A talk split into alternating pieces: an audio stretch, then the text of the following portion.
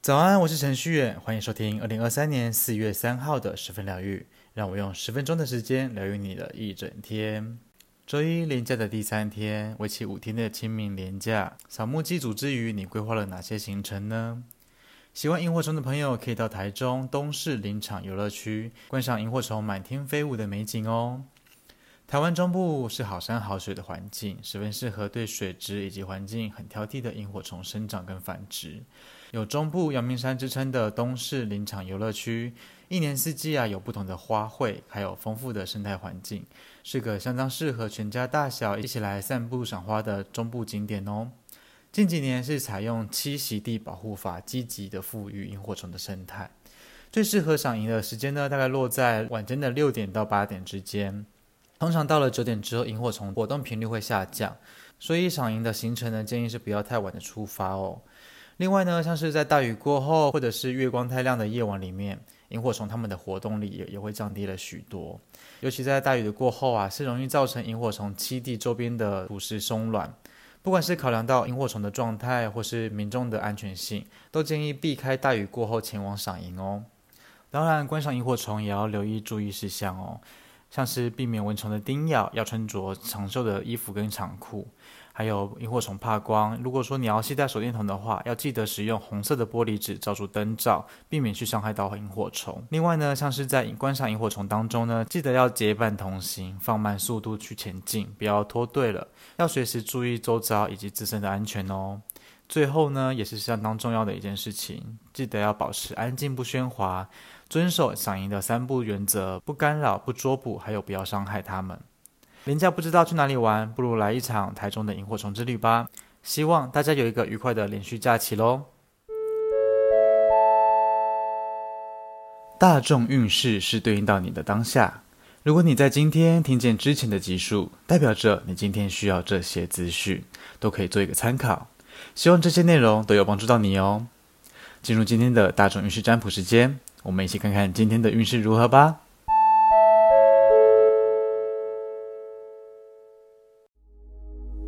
请跟着我的声音，放松你的身体，做几次深呼吸，把注意力放在你的前额，向前方有四张牌。从左到右，分别是一号牌、二号牌、三号牌、四号牌。请在心中默念：“我想知道今天的运势。”三次。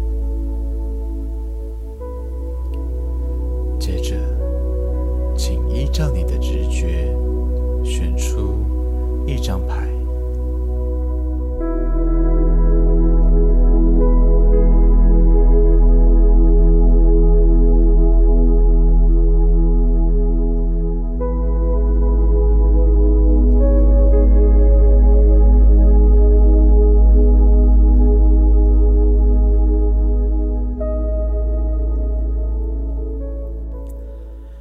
一号牌的朋友抽到的是圣杯四的逆位。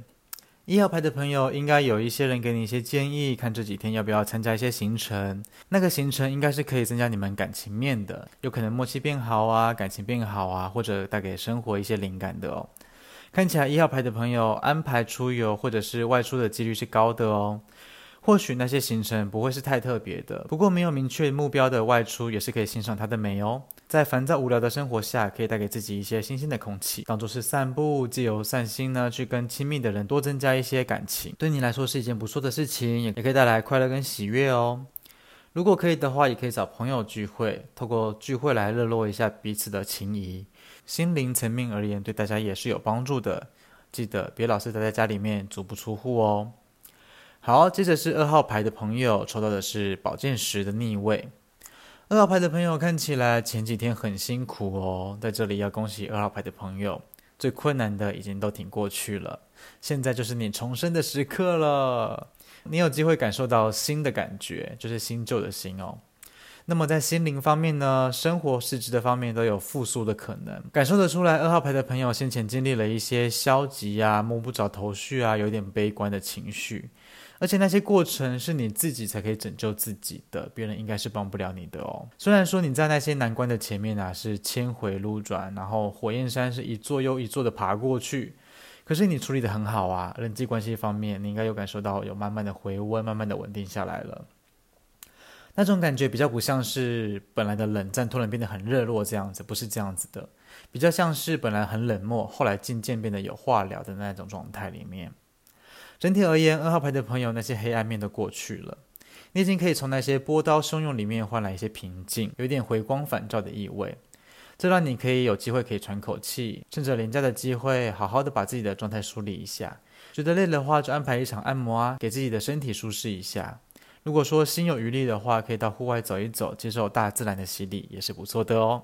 再来是三号牌的朋友，三号牌的朋友抽到的是六号恋人的正位。三号牌的朋友，你是一个友善、值得信任的人，也是热情的人，啊，感情细腻的人。而你今天是被祝福的，可以疗愈自己，也疗愈对方，可以勇于的去追求你想要的事物。同时，三号牌的朋友，今天是情感丰富的一天哦。感觉得出来，三号牌的朋友在人际方面是比较有关联的，也许是伴侣的关系，也许是好朋友的关系。而你们如果说今天可以凑在一起，无论是吃一起吃饭啊，或者是约会呀、啊，或者是谈心，都是可以为彼此付出的，而且是保持纯真的哦。整体而言，三号牌的朋友今天应该算是可以透透过语言的交流来治愈彼此的状态。或许平时的你们不太知道双方要的究竟是什么，有点偏向是那一种，虽然生活在一起，但是各过各的，没有太多的互动跟交流。也许不见得是要身体上的接触才才能够体现出彼此的重视，而是透过心灵上的流动。有的时候说出真心话，好过那一些拥抱跟亲吻。所以我们才会说，沟通永远是我们建立安心的第一步。唯一要提醒的是，虽然说感觉很重要，但是在感觉来的时候，也要透过理性去思考一下。适时的把感性跟理性统整统整一下，做个调整，不要被感情一直拉着走哦。最后来到四号牌，四号牌的朋友抽到的是圣杯九的逆位。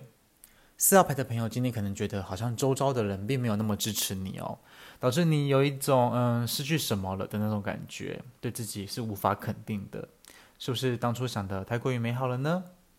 整体而言，四号牌的朋友可能会有一种情绪上的波动，比较有机会需要面对一些慎重对待的一些关系状态，吼，是不是在感情上面的不满足呢？还是有不愉快的事情发生呢？如果说现在不知道该怎么处理的话，要不要跟亲密的人好好的去聊一下解决的方针呢？看得出来，四号牌的朋友在生活上、感情上、心力方面都是付出蛮多的那一个人哦。把付出的事情一字排开的话，真的要细数的话，可能说到明天早上都还说不完。可是对方好像并没有那么的注意你啊，在意你的一些付出的事情，然后你没有得到一些回馈。其实仔细的想一想，有的时候我们不见得是要得到怎样的一种物理上的实质的回馈，而是一些体贴的语言，还有一些温柔的举动，还有窝心的对待吧。也许四号牌的朋友可以朝着这样子的一个方向跟亲密的人沟通。无论是工作上面的亲密战友，还是你的好闺蜜、你的好哥们，或者是你亲爱的伴侣，其实感情上面你们是可以回温的，可以回到默契的状态里面的。更多的时候啊，只是需要沟通而已哦。好的，来到我们的彩虹天使卡祝福的时间，替各位抽到的是黄色的卡，对应到的是太阳神经丛，上面写着：“我是有价值的，也是受欢迎的，我目前就是如此。”无论现在的你状态如何，你都是独一无二，而且具有无限潜力的人。别忘了，世界上只有一个你哦。很多时候啊，我们会因为外界的评价，然后对自己失去了一些信心。但是，价值并不是由他人所决定的，而是来自我们自身的内在价值。在这个社会中，我们常常被要求追求别人的一些认可跟喜爱。在那个追求的过程当中，我们可能会陷入自我怀疑跟焦虑里面。很容易去忘记，我们每个人都拥有自己的特质。